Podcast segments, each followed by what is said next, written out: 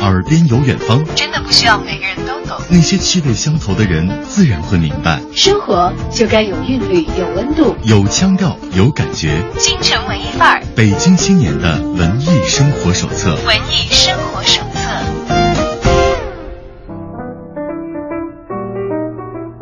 在京城文艺范儿遇到有故事的小伙伴，欢迎大家把耳朵停留在 FM 一零六点六文艺之声的电波另一端。下午好，我是小昭。今天呢，和小昭一起在电波当中陪伴大家的还有一位朋友，他的网名叫鹰王小子。我们欢迎，其实并不是男孩的鹰王小子来到我们的节目当中。大家好，其实鹰王小子是一个女生，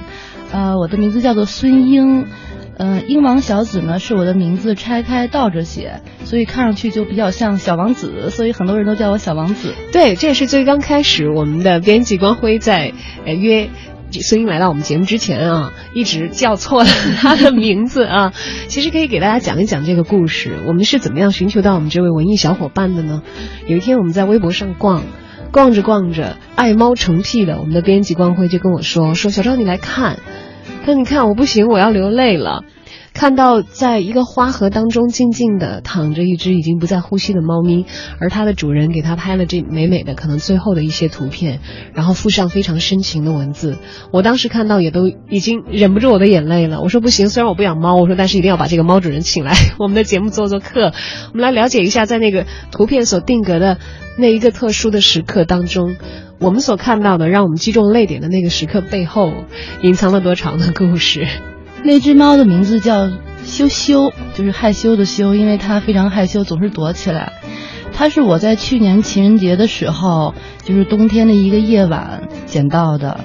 呃，那个时候我刚刚创业，然后非常累，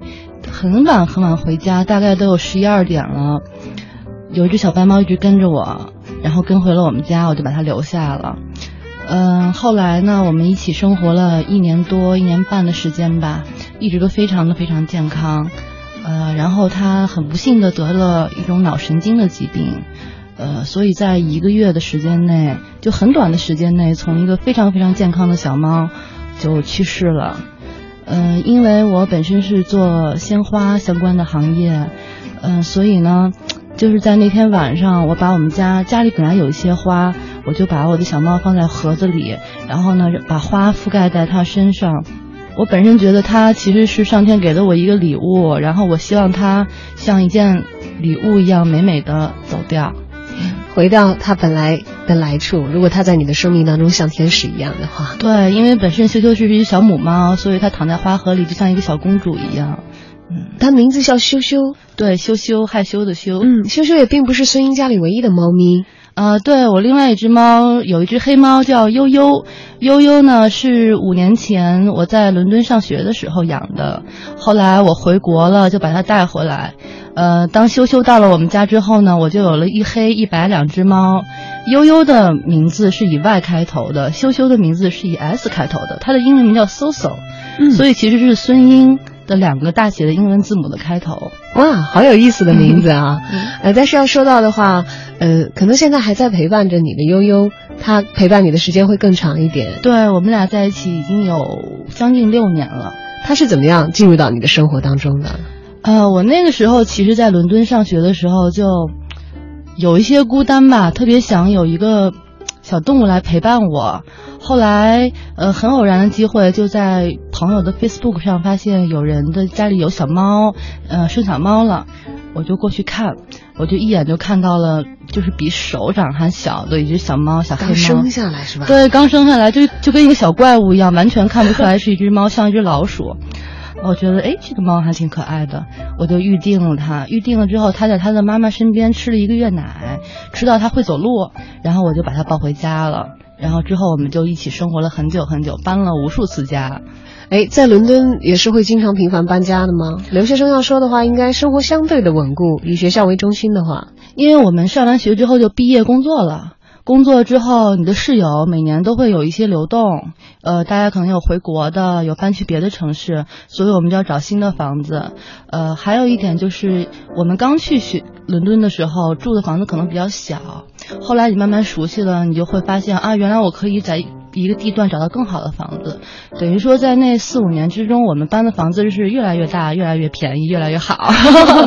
变成更加地道的伦敦的居民了。对对对，就非常懂。嗯，那个时候其实是从刚刚出生的啊，眼睛可能都还睁得不太开的样子。呃，接手悠悠的，嗯，呃，到现在他还在陪伴着声音继续的生活，可以说悠悠让你真的是目睹了一个生命的诞生的感觉。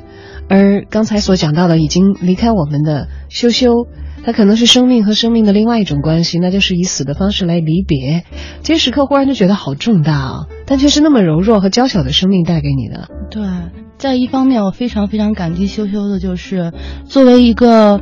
嗯，怎么说呢？作为一个在外面流浪的猫，因为猫的性格跟狗不一样，狗可能更需要人的关爱，但很多小猫它更喜欢一种自由自在的生活。而我的羞羞呢，他选择了跟我回家。我不知道他他自己知不知道自己生病了，但是呢，他选择跟我回家，让我来陪他走最后一段路，就是觉得我们俩特别的有缘分。因为我有很多朋友说说啊，你不要太难过，怎么怎么样的，但是对于我来说，就是。难过是其次一方面，我就是非常感谢他对我的信任。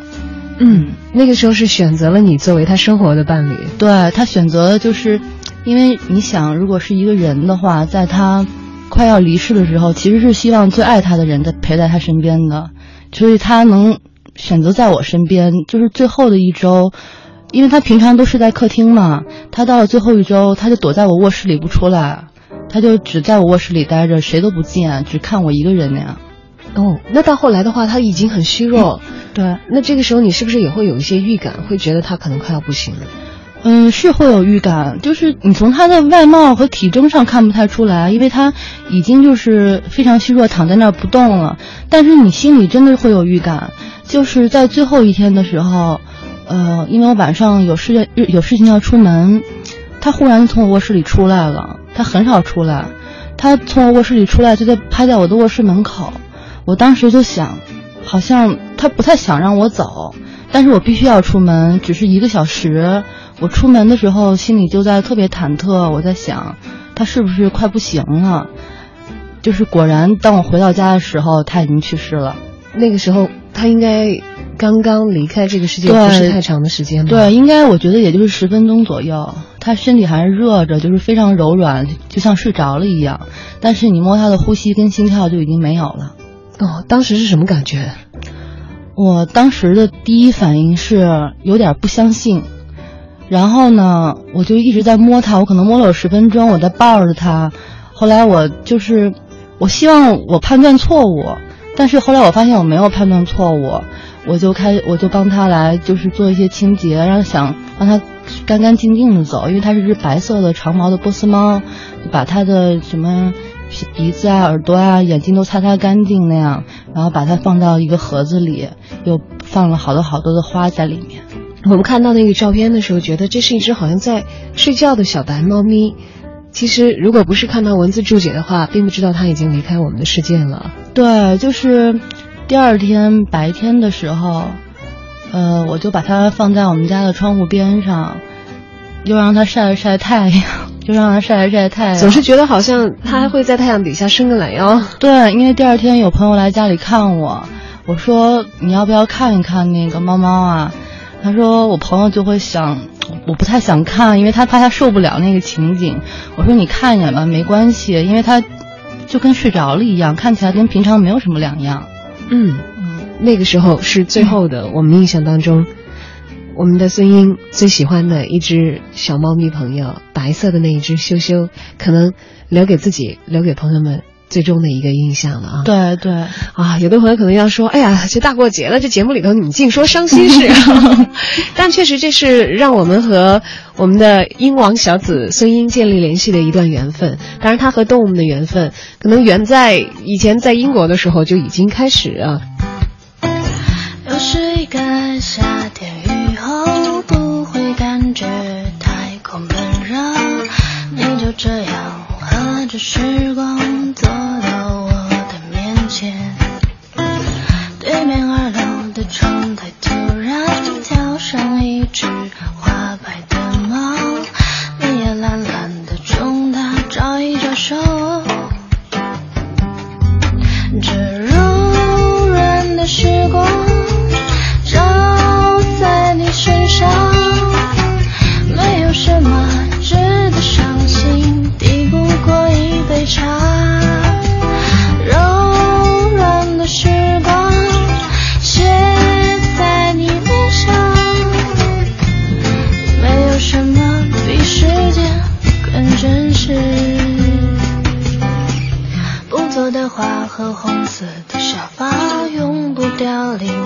瓶里的假花。你又找了一本书，你入神的看了起来。拨个电话给另一个朋友，你的电话就响了起来。这不是巧合，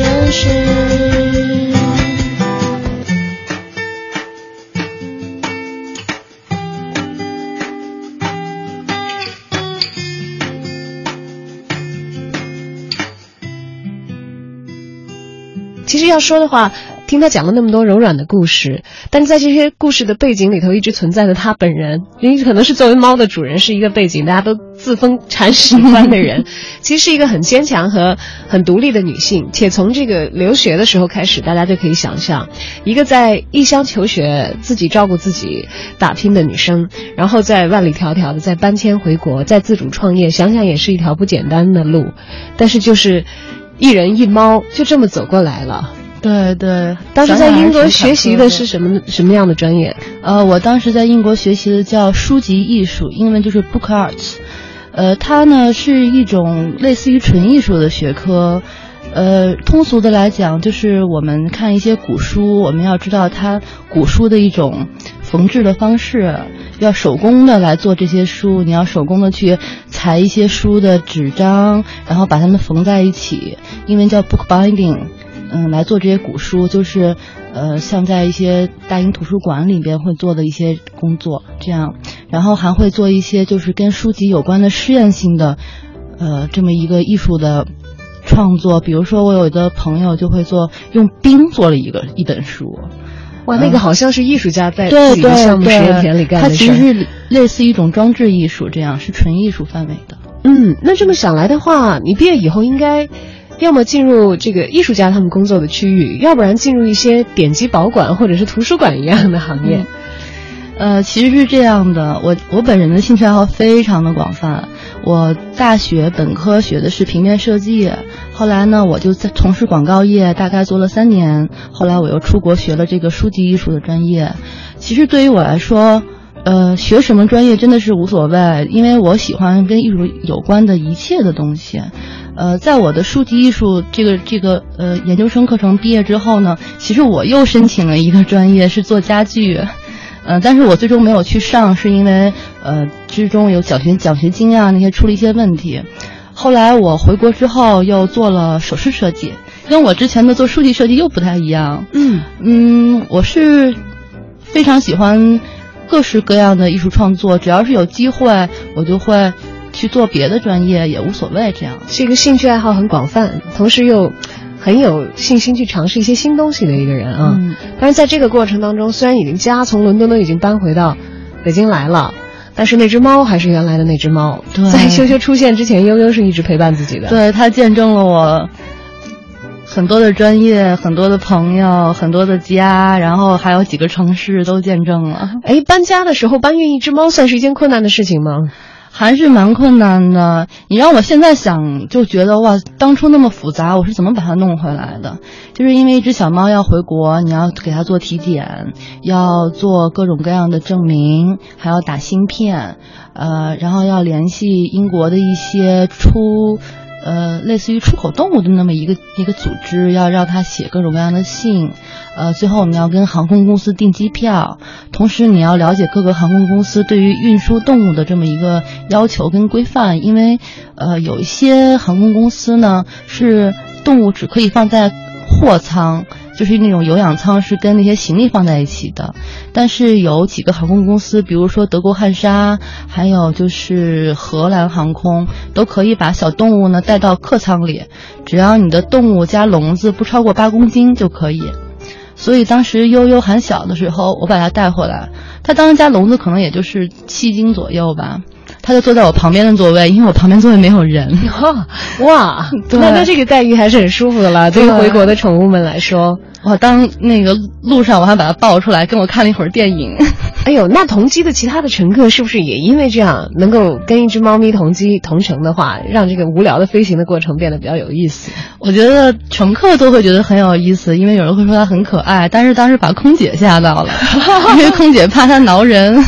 就担心出现一些安全上的问题。对对，但是我当时跟空姐说，我说它还小，没有经过这么长的旅行，他有些害怕，所以空姐就是还是挺理解人的，就是让我把它抱出来，一会儿又放回去了。嗯，可是要说的话，可能大多数的人在进行这个生活环境的长距离的变换的时候，是会把自己的宠物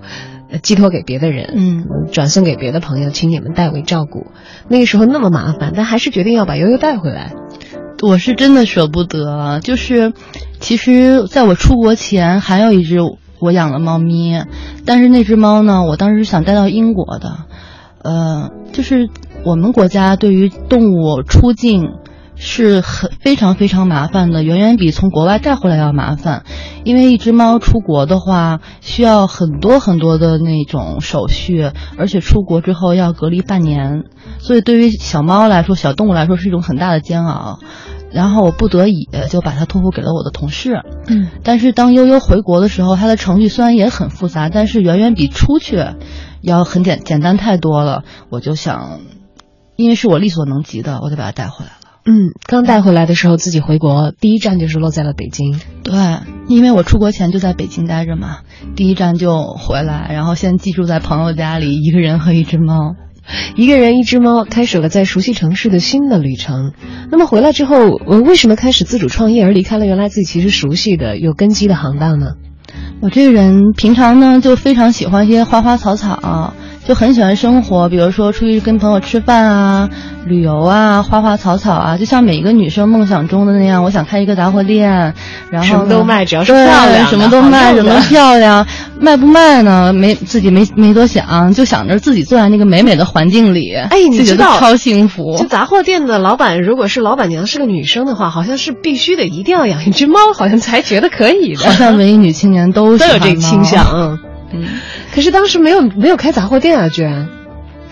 呃，当时是机缘巧合吧，是我的一个朋友，然后特别想做一个类似于鲜花的品牌，嗯，就来找我，然后我们俩就一拍即合，一拍即合，我就想杂货店嘛，跟花店花花店里可以可以卖杂货呀，所以说我们就开始做了一个鲜花的这么一个事业。嗯，鲜花这个对于所有的女生来说都是有着很大吸引力的，而到了现在，其实我们在北京这样一个。人口和物流很发达的城市，几乎可以获得世界各地出产的不一样的花的内容了。对。但是其实要经营一家花店的话，可能更多的需要的是店主人自己独特的审美，呃，一些自己的心思，让大家可以在这个浩如烟海的花材市场当中找到自己的最爱，而且有花艺的内容加在里面的话，我觉得这才是鲜花的品牌所所能够区别于其他的贩售花的这些商家给大家的印象。嗯，对，其实现在，呃，国内做鲜花品牌的有有一些，而且做的都非常好。每一个品牌呢，都会有自己的风格。对于我来说呢，因为我之前在伦敦待过几年，伦敦有一些市场，我就非常喜欢那些，呃，周末的、周日的市场。然后在这些市场里呢，就会卖一些最新鲜的蔬菜，然后饮料、各国的小吃，包括鲜花，就是它是一个。非常的欣欣向荣的一种感觉。它不是端在那儿的，它不是端在那儿的，像一个嗯、非常隆重的场景才有。它是每个周日大家早上你就会看到有人拿着牛皮纸绑着一卷花，然后这边可能拎着点菜那样子。买花跟买菜是一起的，对，它都是一个美好生活的体验。所以，当我们来做这件事情的时候呢，我想象中的我的花店就应该是一种欣欣向荣的，呃，然后呢，让人开心的，嗯、感觉这个花就像刚刚从嗯、土地里拔出来的，就这样子的一种一种感觉。嗯，要说的话，鲜花其实也是很娇弱的东西，因为它的生命很短暂，而我们总是希望跟美好的东西在一起，体验的时间越长越好。嗯要说这种短暂，也造成了其实可能真正进入到这个行当里头，发现啊，你如果只是每天像在伦敦生活的时候一样，买一点点新鲜的花，反正呃卸掉了就再把它更换掉，这是一件很简单的事情，因为你在享受它所给你带来的生活的那一份浸润。但是开始要以此为业了以后，是不是仅仅热爱就开始不够了？真的是这样。我记得我刚刚来做花的事情，我去花市，因为花市它就满地都是那样，有一些破损没有办法再售卖的鲜花，我就会不停的去捡。刚开始会捡地上的那些我真的会捡，残花败柳，我就觉得哇，好心疼啊！然后我每次就捡，然后我朋友就拉着我说：“你不要捡，不要捡。”你今天来不是干这个事儿的。对对对，我就在不停的捡。后来我就会慢慢的告诉自己，其实鲜花它在开放的时候虽然会非常的美，但是它的凋谢也是另外一种美。就是它在每一个瞬间，就是每一个 moment，它都会非常的有它自己的美。比如说，你把一束花放在那儿，看它从娇艳，然后开放到一个枯萎，它都是一个美的呈现。所以说，不要为它的枯萎而觉得难过，因为干花其实也非常的好看，嗯干花也非常好看。你自己也会搜集干花吗？对我们家有很多很多的干花，然后去朋友家做客的时候，也会把一些干花剩下来的重新组合一下，然后送给朋友做一个装饰。养猫的女人，家里充满了鲜花，而且选择在创业的时候把花作为自己售卖的一个对象。自己去到鲜花市场的时候，还会去捡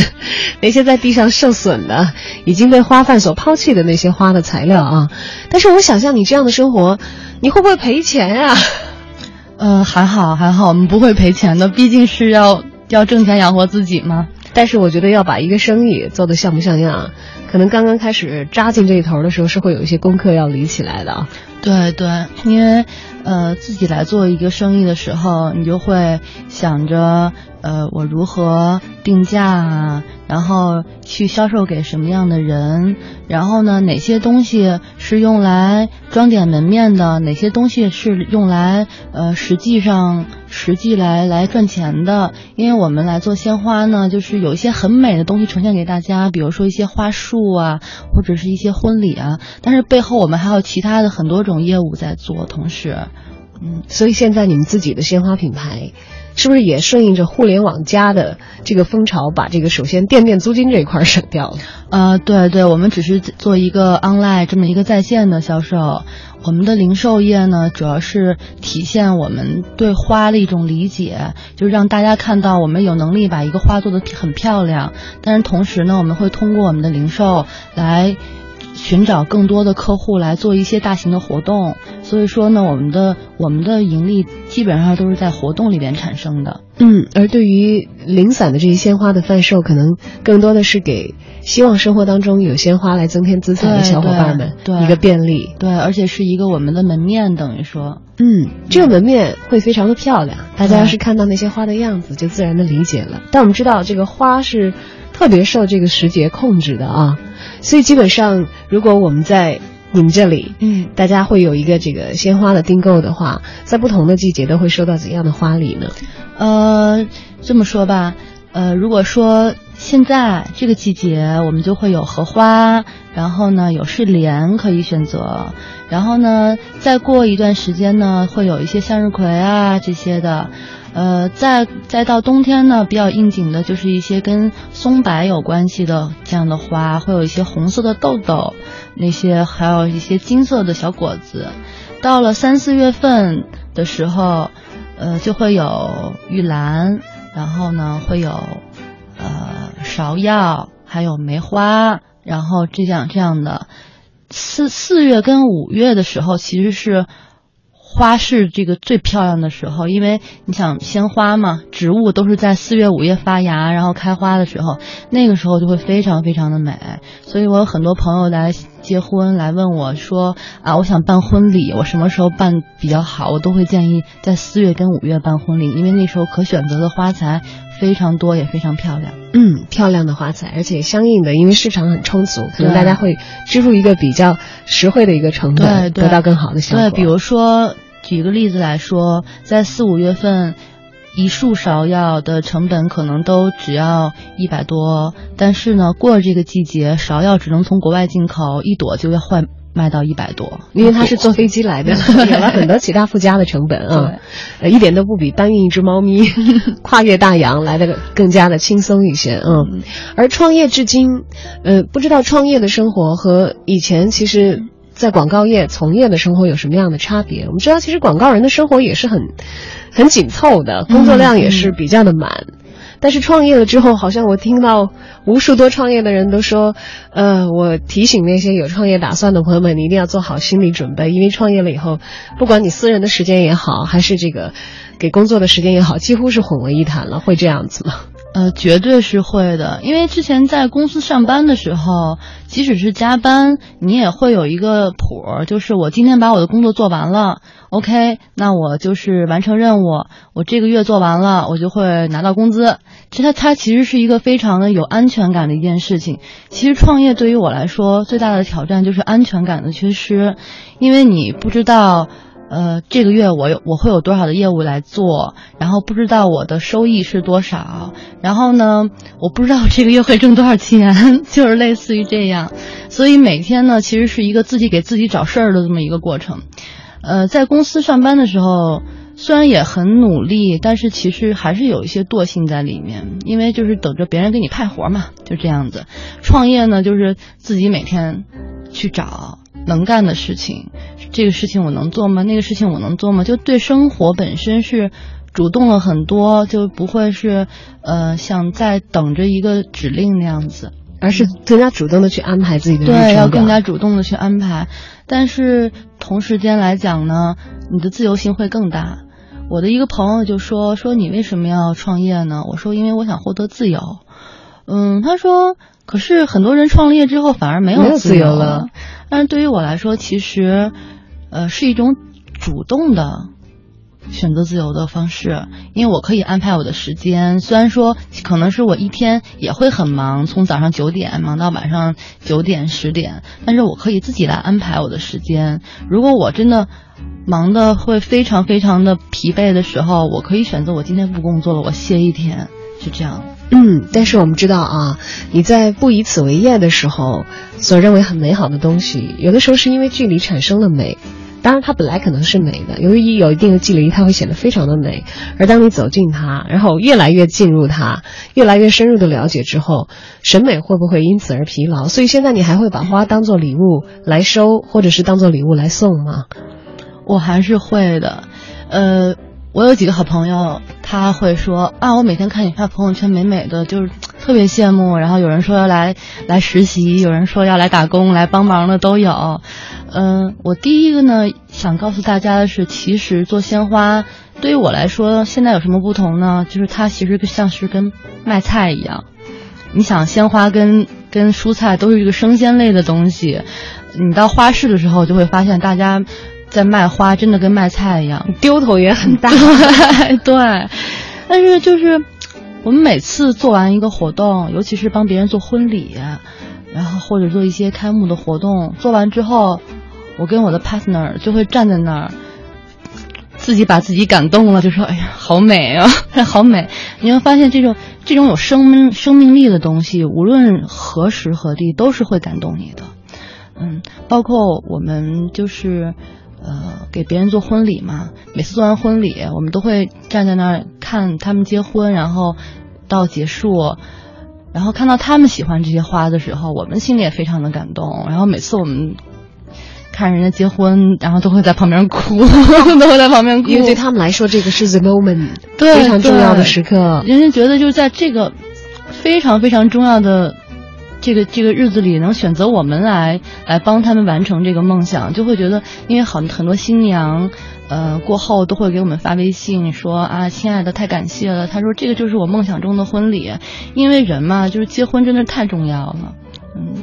所以我们还是还是会被这件事情感动的，一直到现在为止，也没有因为成天都泡在花海里，对而觉得花是一件稀松平常、已经可以直接略过的一个美丽的项了，而是每天还可以从它的身上吸取到一些新鲜的元素。对，还要吸取很多很多的生命力。哎呦，可是花和猫，我觉得摆在一起的时候，往往有的时候很矛盾哎。我们养猫的同事家里的花儿插的时候都美美的，第二天已经看见瓶子碎了，花已经满地都是了。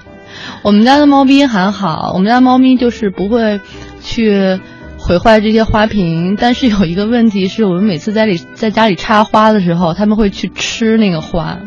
就是我们会边插花边去打猫，说起开，不能够让它干扰到工作。对，说你不要把花吃光，把花吃光了就没有花。有一种花叫龙胆，呃，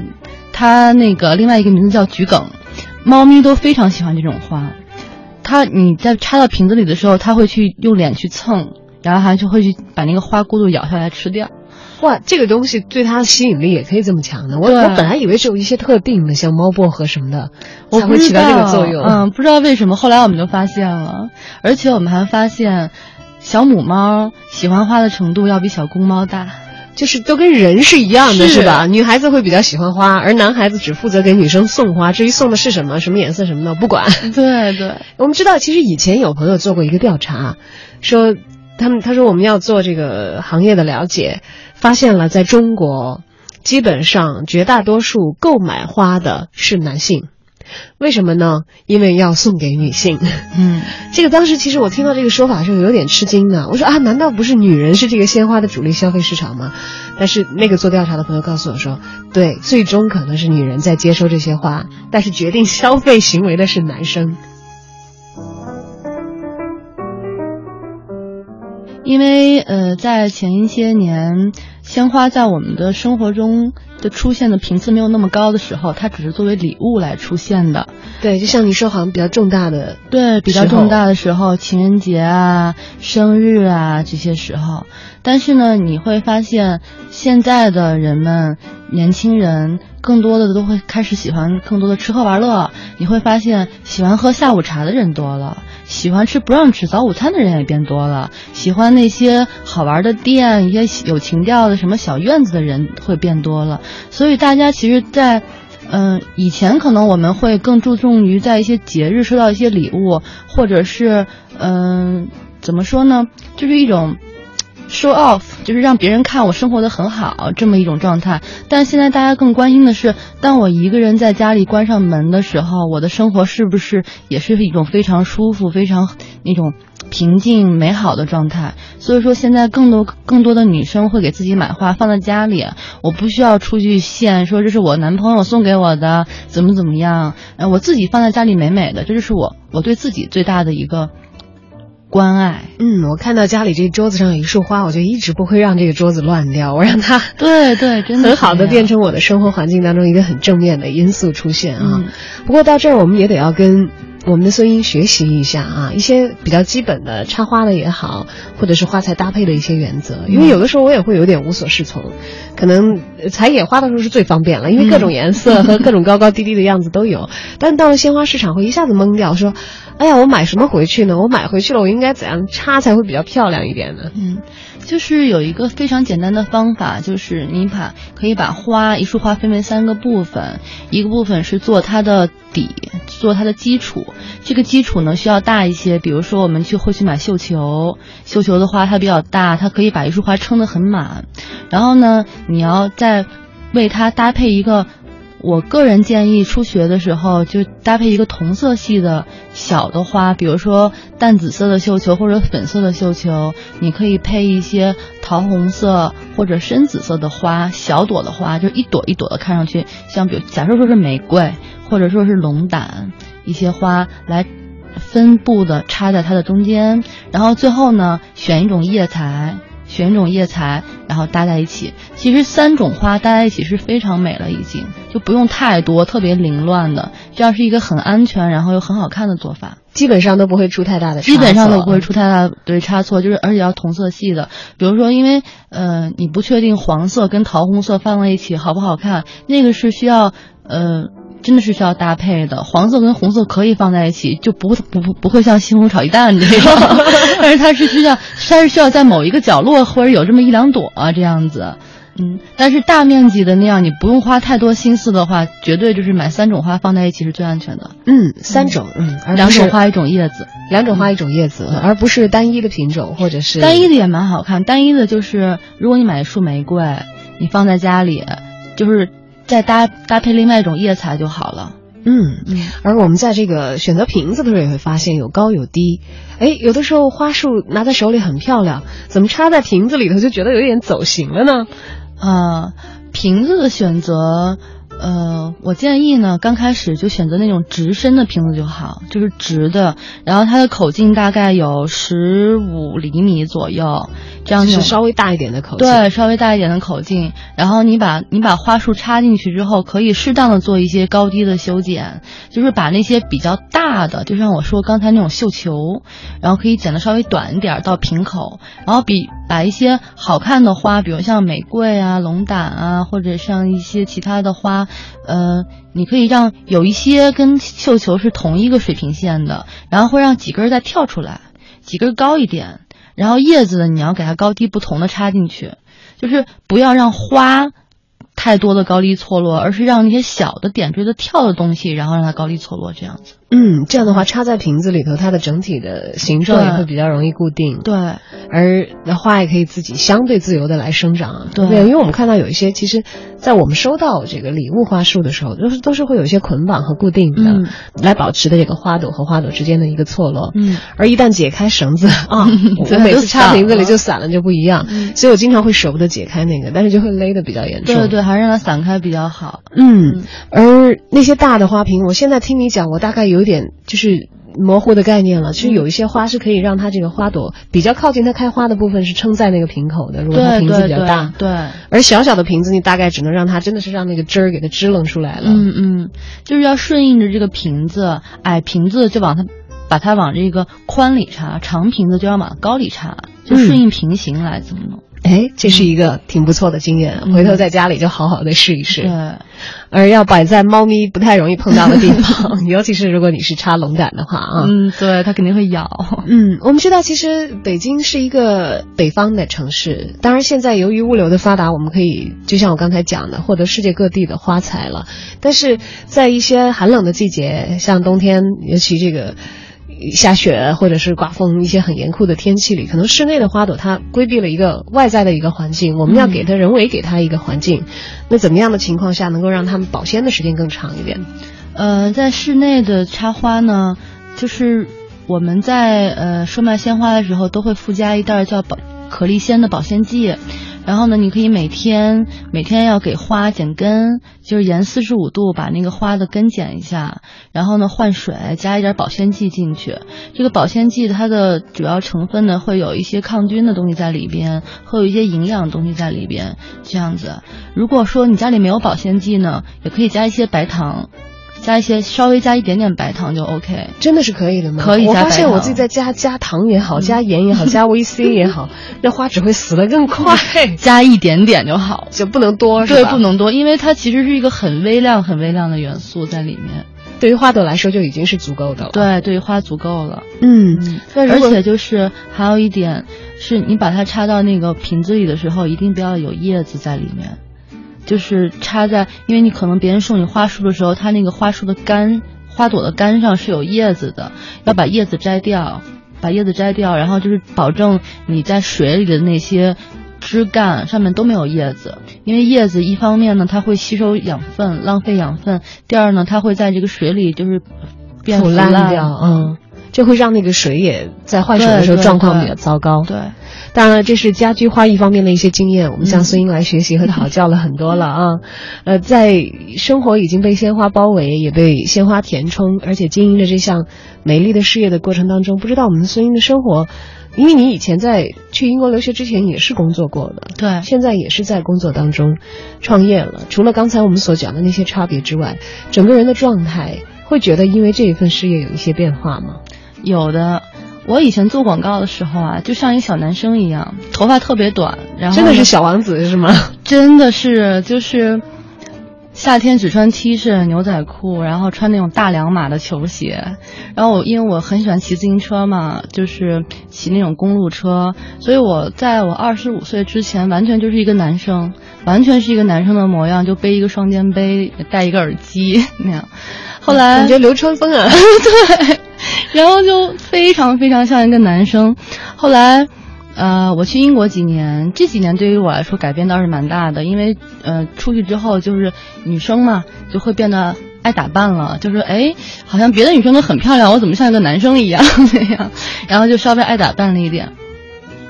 到我开始做花的时候，我觉得是改变最大的，呃，因为其实。每一个女生，无论她是不是像一个小男孩一样，她心里肯定是有一些女生的温柔在的。而且我之前就是根本没有发觉那自己的那一方面，到我开始做做鲜花这件事情的时候，我就发现啊，原来我也可以变得很女生。我好多朋友都说我的性格也变得跟以前不太一样了。我以前就是性格就很急躁那样子，然后嗯，就是有点脾气那样，风风火火，风风火火的。然后现在呢，就是。我就观察了一下，我今年一夏天基本上没有穿过裤子，都是裙子，都是在一直在穿裙子。这在二十五岁之前是不可想象的。对啊，我二十五岁之前是没有穿过裙子，只穿裤子那样。要知道，我们经常说，嗯，花开有时。嗯，其实花在不同的时段，像刚才孙英所讲，它都有它自己不一样的美态。而我们有经常把女人比作花，女人如花，在不同的季节也会绽放自己不一样的光彩。对，我们希望孙英和她美丽的事业可以一直好好的、充满生命力的、旺盛的生长下去，让我们看到在更远的将来有更美好的时刻出现在我们的眼前。谢谢，也希望大家珍惜生命中的每一刻。谢谢，珍惜那些和我们相伴的一切的美好。今天节目就到这儿，也感谢您的收听，感谢孙一，再见，感谢，拜拜。